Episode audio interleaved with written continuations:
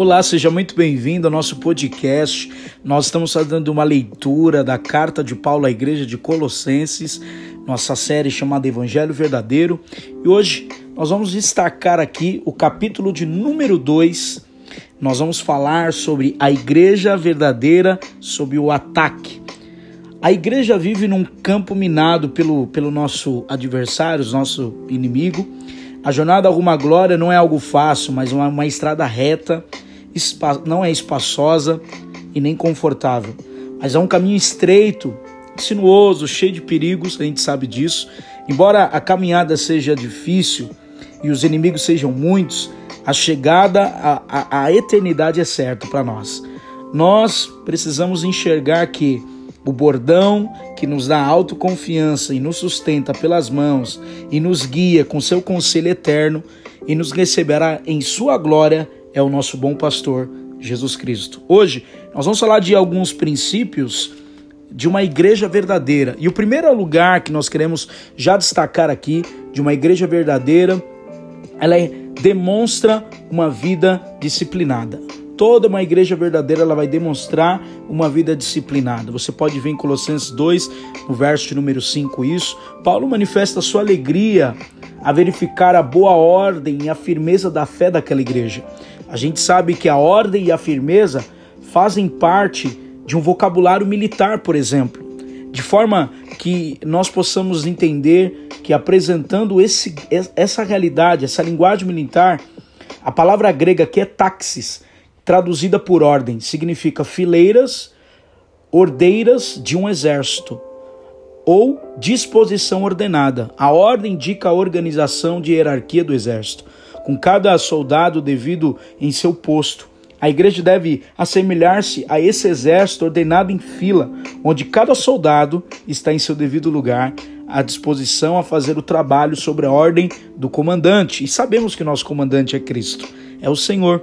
O mesmo escritor diz que a palavra firmeza é esterioma, que significa baluarte sólido. Ou seja, está pronto para receber um impacto do inimigo sem recuar. É exatamente a proposta de uma igreja verdadeira. A palavra firmeza descreve um exército em posição de combate, colocando-se diante do inimigo como uma frente e à disposição a enfrentar né, o inimigo. Um cristão deve avançar com disciplina, obediência, como fazem os soldados no campo de batalha, gente. E essa é a primeira proposta de Deus. A segunda coisa que podemos destacar, uma igreja verdadeira manifesta um firme compromisso com o senhorio de Cristo. Paulo vai destacar isso no verso, capítulo de Colossenses 2, versículo 6. Ser cristão é receber Cristo como Senhor. A vida cristã começa com uma submissão ao senhorio de Cristo. A conversão, ela desemboca para a obediência. A conversão se evidencia pela submissão a Cristo, é o nosso cabeça. Jesus não é salvador daqueles que ainda não se submeteram a Ele como Senhor. Jesus é apresentado, por exemplo, como Salvador 22 vezes no Novo Testamento e 650 vezes como Senhor no Novo Testamento. A ênfase do Novo Testamento e do, da, da verdadeira igreja é se submeter ao senhorio de Cristo. A terceira coisa que eu quero destacar aqui é que uma igreja verdadeira dispõe a seguir os passos de Jesus.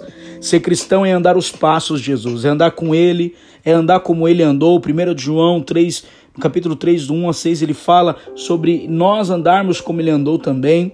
O falso cristão pode enganar por algum tempo, gente. Sabe? Demas foi um homem que amou e abandonou a fé. Judas traiu o mestre. Ananias e Safiras mentiram para o Espírito Santo.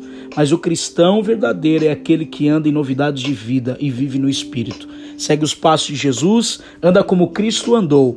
Em quarto lugar, uma igreja verdadeira evidencia uma inabalável firmeza em Cristo, uma fé firme.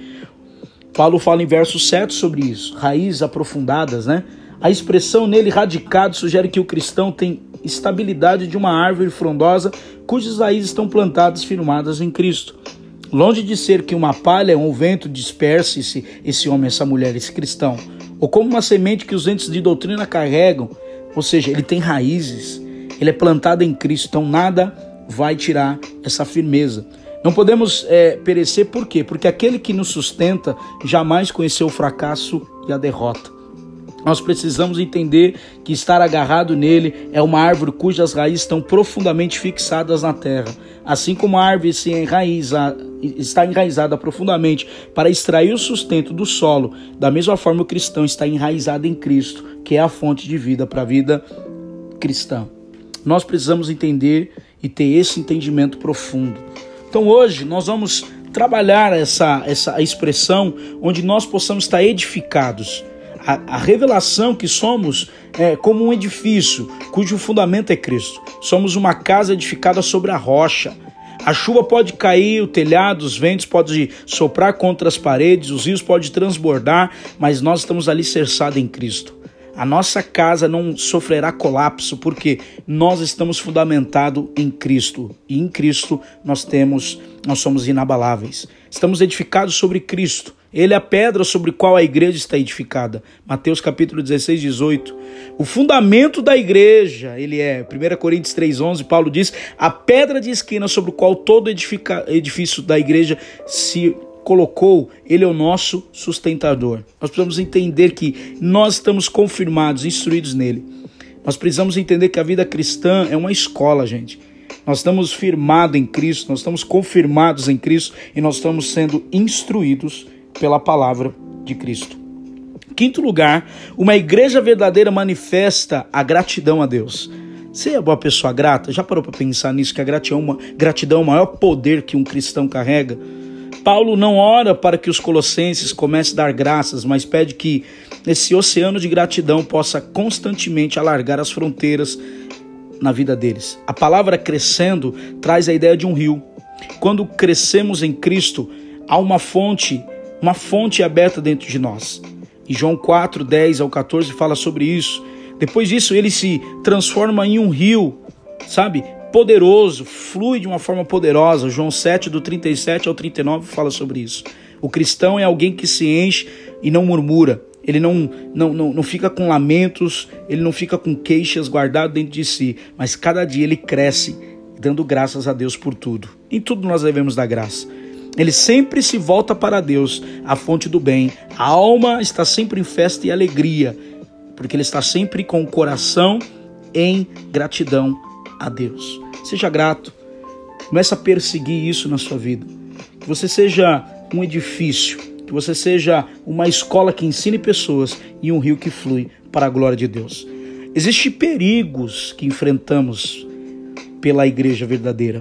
E eu quero ler isso capítulo de número 2 de Colossenses, versículo 4, que diz: Eu lhes digo que isso para que ninguém vos engane com argumentos bem elaborados. Paulo ele fala, ele é bem categórico em dizer o seguinte: que ninguém vos engane com nenhum argumento elaborado, pois embora esteja longe, o meu coração está com vocês. Eu me alegro que estejam vivendo como devem e de que sua fé em Cristo seja forte.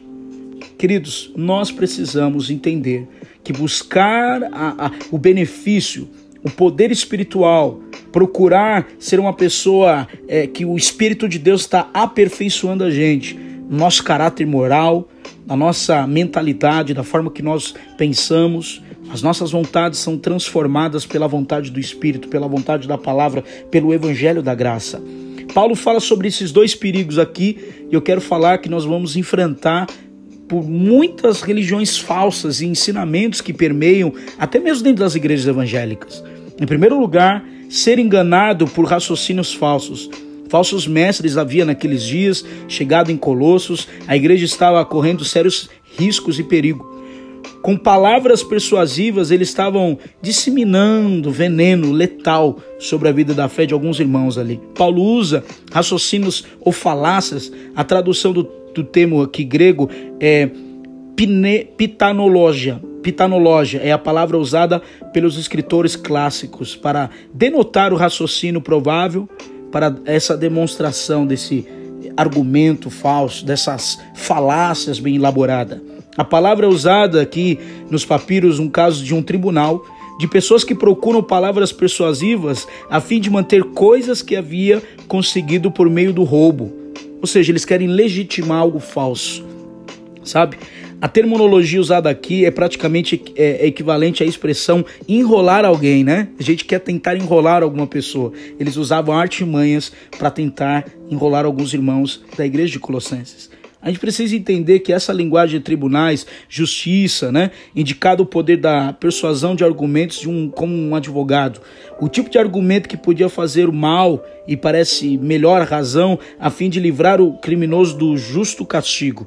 Se cara, se o cara cometer algum erro, ele precisa ser julgado.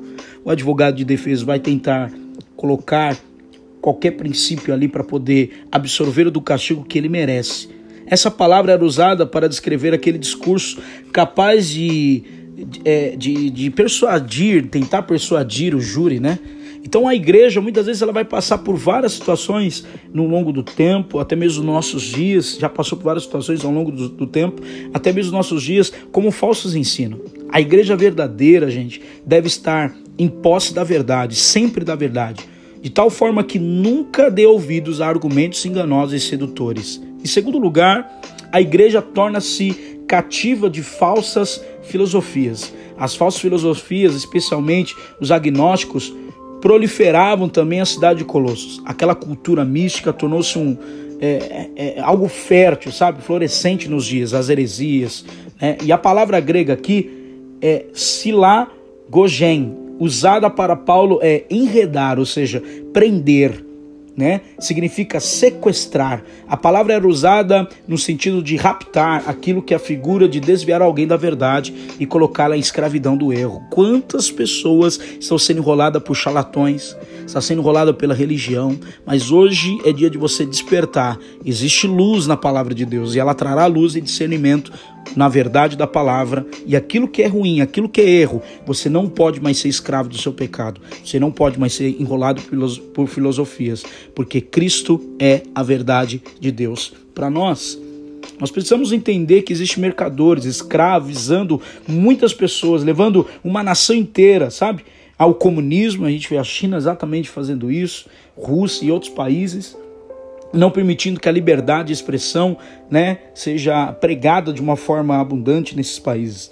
Eles tentam sequestrar essa, o argumento é, verdadeiro como algo falso. Eles tentam dilubriar as pessoas. Então, Paulo, exatamente, ele quer resgatar algo. Ele quer trazer esses irmãos a remissão e a liberdade que é em Cristo.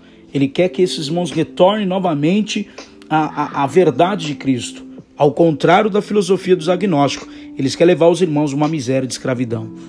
O gnosticismo era uma falsa filosofia que distorcia a doutrina de Cristo. Eles não negavam diretamente a pessoa e a obra de Cristo, mas negavam a supremacia e a suficiência de Cristo. Eles olhavam para Cristo apenas como um dos muitos mediadores. Na verdade, para eles, Jesus não passava de um, muitas emanações divinas. O gnosticismo era uma filosofia adicional ao cristianismo. Essas falsas filosofias tinham três características. Primeira, eles traziam uma baseada tradição humana. Essa tradição humana seguia na mescla de um cristianismo cerimonialista, sabe, como judeu. Asceticismo ao culto aos anjos, você pode ver isso em Colossenses 2:8 e Colossenses 2 do verso 11 ao 23. Eram ensinos falsos de homens sem iluminação do Espírito de Deus. Era o ensino de homens e não de Deus para as pessoas. Então, nós precisamos entender que esses falsos mestres argumentavam que Jesus jamais havia tido a, a, a, as multidões, senão um seleto grupo. Os mistérios que ele agora estava repassando, Paulo, porém, refutava dizendo que ensino deles meramente humano e não possuía respaldo da palavra de Deus. Trata-se de um produto da mente do homem e não de uma mensagem revelada por Deus para os homens. Eram baseadas em rudimentos do mundo, você pode ver em verso 8 de capítulo 2, em rudimentos do mundo, é, estou, cheia, estou cheia, era, era, era qualquer assunto também era como um espírito elementar do universo, especialmente astros, planetas, supostamente governava a vida humana. Olha, olha que mensagem diabólica que eles carregavam. Astrologia pura. De acordo com o ensino desses falsos mestres, os homens estavam sobre essas influências. Poderes necessitavam de um conhecimento especial, além daquele que Cristo poderia dar, para esses serem libertos. Ainda hoje, quando as pessoas agarram a astrologia, consultam horóscopo para tomar suas decisões, elas deixam, de, deixam se enredar por esse mesmo engano do passado. Já acontecia naqueles dias, gente não estavam baseados na palavra de Cristo, estavam em filosofias, estavam contra Cristo e desacordo com a palavra de Jesus. A heresia gnóstica escamoseava, sabe? A verdade afirmava os seus ensinos e originava um produto que era contra o próprio Cristo. Eles, exatamente, eles, eles colocavam isso abertamente, o uso dessas falsas heresias contra Cristo para disseminar uma ideia herética no meio do povo. A filosofia gnóstica baseava raciocínios, falácias, em vez de cálculos em vez de da palavra de Deus que viria para ser revelada, e sabemos que a palavra de Deus foi inspirada por homens cheios do Espírito Santo para falar conosco, para dar essa mensagem, para escrever a nova aliança. O apóstolo menciona três armas que esses homens deveriam usar, os homens íntegros e fiéis. As armas de defesa da igreja verdadeira está aí no verso de número 9 de Colossenses capítulo 2, pois nele habita o corpo humano toda a plenitude de Deus. Em primeiro lugar, que nós precisamos entender nessas três coisas que podemos defender como uma igreja verdadeira, em primeiro lugar é saber quem é Cristo. Cristo, ele é o Senhor dos senhores. O mestre gnósticos ensinava que Cristo não era suficiente para levar o homem a Deus, pois era apenas de muitos mediadores, sabe? E falava que ele era realmente só uma divindade. Isso é uma estratégia gnóstica, gente. A gente não pode cair nisso. A resposta de Paulo é exatamente para refutar isso. Cristo não é uma revelação parcial de Deus, mas é Deus, mesmo em toda a sua plenitude. Esses falsos mestres tinham uma visão pequena e distorcida da pessoa e da obra de Cristo. A palavra grega aqui é ratoikero, habitar, significa estar em casa. Não se trata de morar temporariamente como um inquilino, mas de habitar permanentemente como um dono da casa. Jesus é Deus, perfeito e absoluto. Nele habita corporalmente toda a plenitude da divindade. É nele e não nós, e não em nós intermediários angelicais que alguns defendiam que a plenitude divina habitava somente neles. Não, Jesus é a totalidade, totalidade dessa plenitude divina. Paulo usa a palavra teotetes, ou teotetos, não teotetes. A primeira expressão é o estado do ser Deus enquanto a segunda significa ser semelhante a Deus. Nenhum ser criado pode ser pleno na sua totalidade. O mais sábio, o mais forte, o mais perfeito, o mais santo dos homens não é plenitude. Isto é, não pode encerrar a plenitude em seu ser, pois que isto seria o mesmo dizer que o, o finito poderia conter o infinito. Não, gente, mas Cristo é nele que habita corporalmente toda a plenitude da divindade. Não há nenhum absurdo nessa afirmação. Visto que ele é Deus, vale ressaltar ainda que somáticos é corporalmente, demonstra que não é por figura e sombra da plenitude de divindade habita de modo permanente em Jesus, mas sim em realidade, gente. Não é sombra, é realidade. Jesus não é uma representação de Deus, mas é Deus mesmo. Apóstolo Paulo, ele começa a falar sobre o ensinamento de falsos mestres, dizendo que eles necessitavam de, de nenhuma coisa de fora, a não ser Cristo. Cristo, aquele que triunfou sobre qualquer poder do universo, porque nele encontra nada menos que toda a plenitude de Deus. Ele é o cabeça de todo poder e autoridade, pois ele criou todas as coisas. Em segundo lugar, a gente precisa aprender a defender a, a, a igreja verdadeira, precisa de, aprender a defender que o lugar, saber o lugar que Cristo ocupa, sabe? A autoridade que ele carrega. Cristo não é entre os muitos mediadores, gente. Como eles falavam, como se fosse uma mera criatura divina. Não, ele é o próprio Filho de Deus. Ele também é o cabeça, a fonte, o Senhor de todos os seres angelicais, de todos os santos, até mesmo dos anjos caídos. Conforme Cristo é o cabeça de todo principado e potestade, não, ele não é só a, a, a representação, mas ele é o cabeça da igreja. Colossenses 1,18 fala isso. E que é o seu corpo, nós somos o corpo, nós somos o templo, nós somos a igreja de Cristo. No sentido que ele é o governador supremo de todas as coisas. De modo que, fora do seu comando, os anjos bons não podem ajudar a ninguém devido a ele, e os anjos maus não podem ferir nenhum de nós. Nós precisamos entender o lugar de Yeshua. Efésios 1, 22 fala isso. Em terceiro lugar, a igreja verdadeira precisa saber o que temos em Cristo. Nós temos algo que Cristo nos deixou como igreja.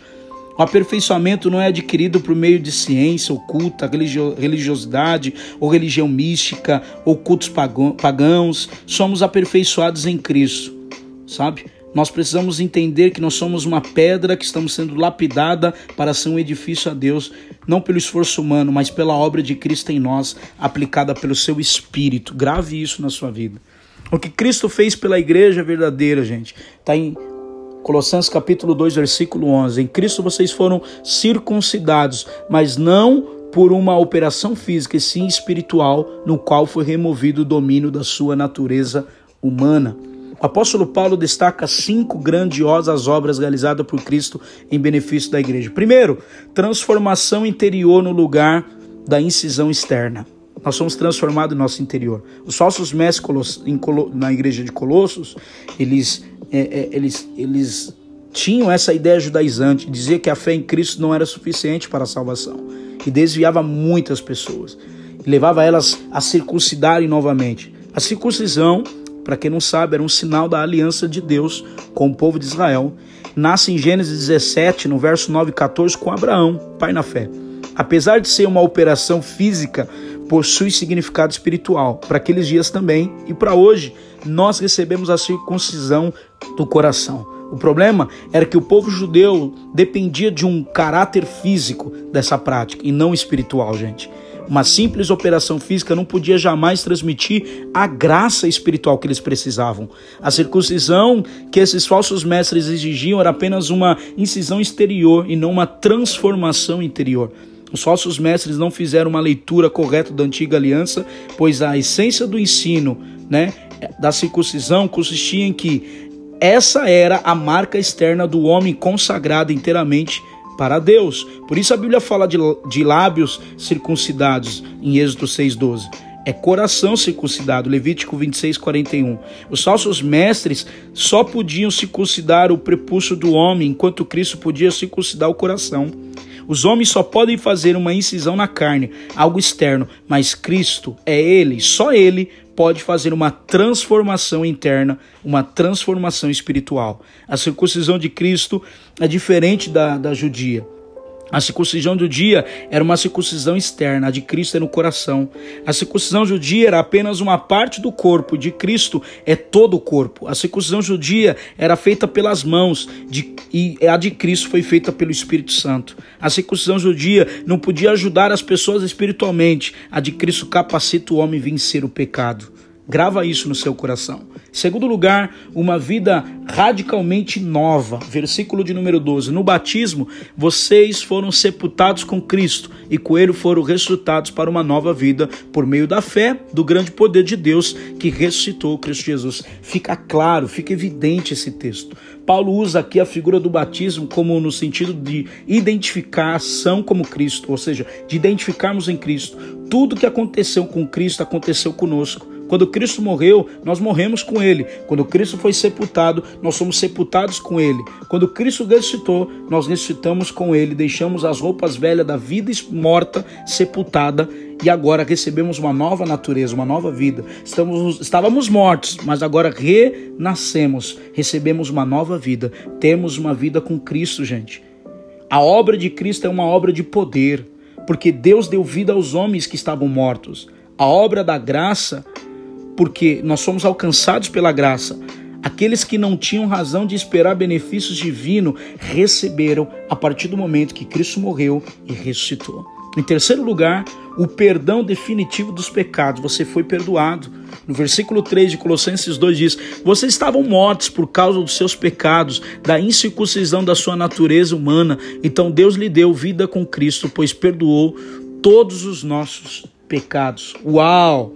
Paulo diz: perdoando todos os nossos delitos, em outras traduções. O perdão de Deus é gratuito, generoso. Certo que nós possamos ser fundamentados nessa experiência incrível, doce, amorosa. Todo cristão tem que ter essa certeza do perdão divino. Davi muito bem expressou essa verdade. Bem-aventurado o homem cujo as transgressões é perdoado, cujo pecado é coberto. Salmo 32, verso 1.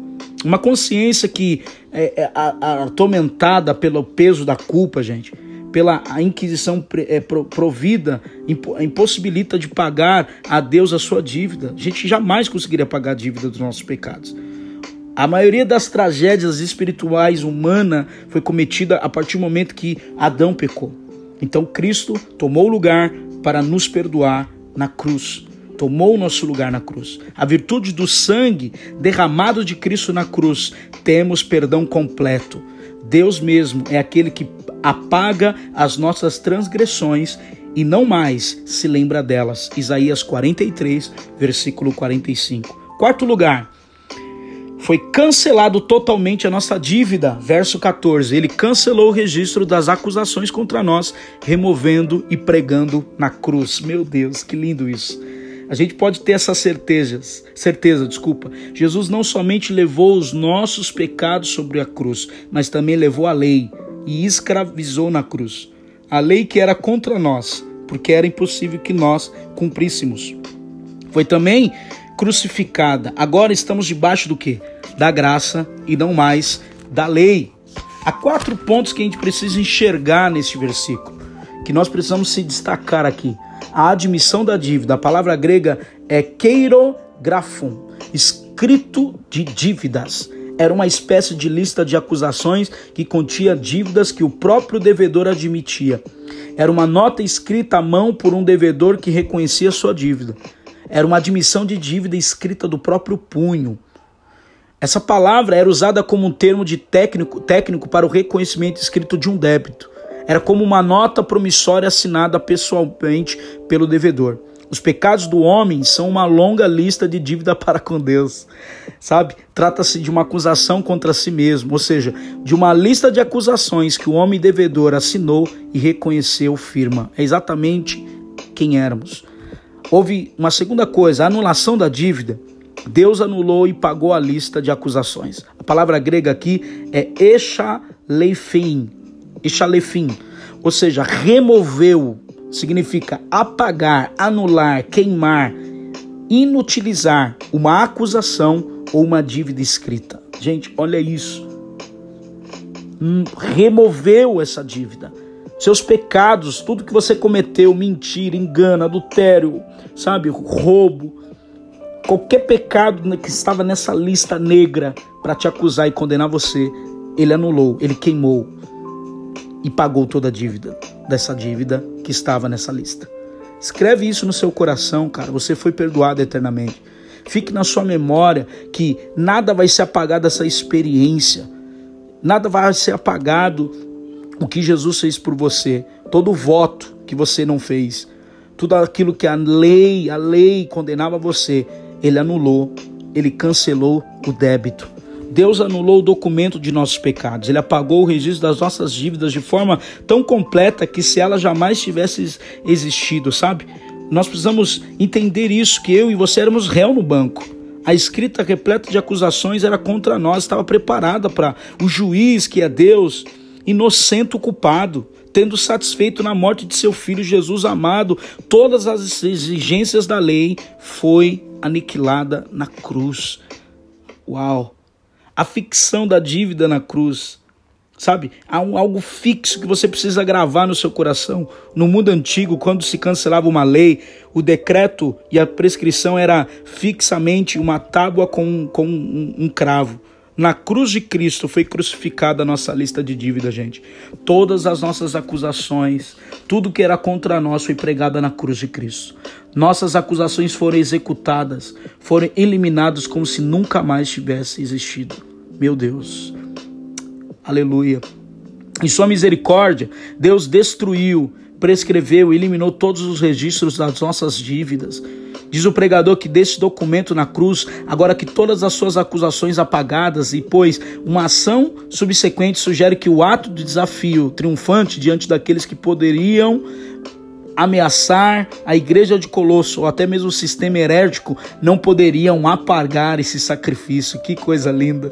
Sabe o que a gente precisa enxergar aqui? Paulo tem uma resposta que nenhuma filosofia daquela época, nem hoje, nem o porvir, vai olhar para a cruz e ali você vai enxergar e verá a sua nota promissória publicamente destacada, aniquilada. Foi pago o preço. A legalidade da dívida, Paulo afirma tendo cancelado a escrita da dívida que era contra nós, consistia na ordenança qual nos era prejudicial, a lista das acusações estava baseada em ordenanças da lei, gente. A palavra grega é dokimo massim, dokmassim, significa ordens de tribunal ou juiz. A palavra ainda se refere à obrigação legal de uma forma de lei, sabe? Onde o local público para que todos que passantes ali pudessem ver, olhar as acusações acusação adquirida a força e o poder das prescrições da, do decreto daquela lei. O homem não podia guardar a lei por ser pecador, por isso estava debaixo da maldição. Gálatas capítulo 3:13. Jesus leva essa maldição. A lei é perfeita, exigia do homem total perfeição, por isso a tropeçar num único ponto tornasse ele culpado de toda a lei. Tiago capítulo 2:19 fala isso. Mas aquilo que o homem não podia fazer, Deus fez por ele em Cristo. Uau! O Filho de Deus tornou-se o nosso representante fiador. Quando Cristo foi à cruz, Deus lançou sobre ele a nossa iniquidade de todos nós. Aí 53. Ele foi moído pelos nossos pecados, transpassados pelas nossas iniquidades. Ele pegou o escrito da dívida que era contra nós e anulou, e rasgou na, e, e, e gravou na cruz, e bradou do topo daquela cruz: Está consumado. João capítulo 19 e 30. A palavra grega é tetelestai, significa está pago. O homem agora não deve mais nada. A lei que estava legitimamente a nossa acusação foi cumprida e também pregada na cruz. Por meio de seu filho, Deus resgatou a lei como meio de salvação e como uma maldição que pendia sobre a nossa cabeça. Em certo sentido, essa lei que trazia a lista das nossas dívidas e acusações contra nós, a sentença da nossa condenação foi pregada na cruz, gente. Deus anulou a lei quando seu filho satisfez completamente sua demanda de perfeita obediência. A lei foi cravada com Cristo na cruz, morreu quando ele morreu, e por causa da natureza vicária do sacrifício de Cristo, todo cristão não está mais debaixo da lei, mas debaixo da graça. Romanos capítulo 6, 14 capítulo 7, do 4 ao 6 e Gálatas 2,19. O fim da lei é Cristo. Romanos capítulo 10, versículo 4. O fim da lei é Cristo. Quinta coisa, ele triunfou final sobre principados e potestades, sobre os demônios. 15, Colossenses 2,15. Desse modo, desamou os governantes e as autoridades espirituais e envergonhou publicamente, vencendo-los na cruz. Jesus não somente lidou com o pecado, ele e com a lei na cruz, mas também com Satanás. Jesus despojou principados, potestades, governadores e fez cativos, triunfando sobre ele, sobre os poderes satânicos. A palavra grega aqui é apic desumenenos. Apic desumenenos. Se aplica no despojo de armas e armadura de um inimigo derrotado o diabo foi derrotado, ele não tem mais poder sobre a sua vida, ele não pode mais condenar e te acusar. Jesus quebrou de uma vez para sempre o poder do, de principados e potestade. Ele, ele expôs a vergonha publicamente, levou cativos e a sua carreira triunfou. A vitória de Cristo é cósmica, gente. A sua marcha triunfal e os poderes do mal sofreram um golpe definitivo que todos não podem contemplar a vitória de Yeshua sobre Satanás. Aquilo que Paulo finca uma bandeira no território desses falsos mestres e mostra o mundo inteiro a suficiência total da obra de Cristo. O cristão não precisa ter medo desses agentes malignos. Sabe por quê? Deus os resgatou do império das trevas. Colossenses 1,13. Não é o seu filho o cabeça de todo principado e potestade? Capítulo 2, 10 diz isso. Não é a verdade que os principados e autoridades não são mais que meras criaturas criadas por ele, através dele e para ele? Colossenses 1,16. Portanto, deve recordar que por meio deste mesmo filho, Deus despojou esses principados e potestades em seu poder, desamor totalmente, e não triunfou Cristo sobre eles na tentação do deserto, gente. Não foi Cristo que triunfou sobre eles na tentação do deserto, Mateus 4, 1, do 1 ao 11? Acaso não amarrou o valente, Mateus 12, 29? Não lançou fora os demônios uma outra vez, não tirou Cristo pela sua morte vicária toda a possibilidade de Satanás levantar contra nós qualquer acusação legal. Romanos 8:34, não há mais acusação contra os escolhidos de Deus, pois Deus é quem justifica. Não é certo então que eu e você precisamos entender a grandiosidade desse poder e desse ato redentivo na nossa vida. Deus exibiu a vergonha publicamente desses poderes malignos, triunfou sobre eles, levando cativos e se desfez deles, vergonhoso. Eles perderam e Cristo ganhou sobre nós. Somos mais que vencedores em Cristo Jesus. O Senhor Jesus nos salvou e nos resgatou, e é isso que deve ficar no seu coração.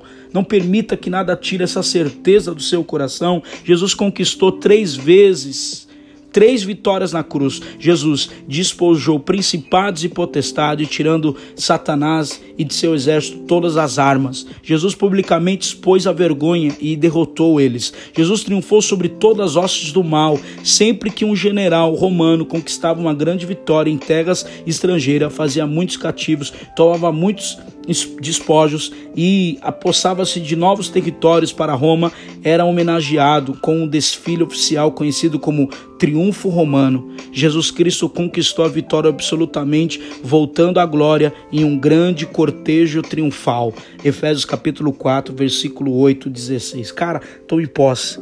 Você é mais que vencedor em Cristo Jesus. Tamo junto.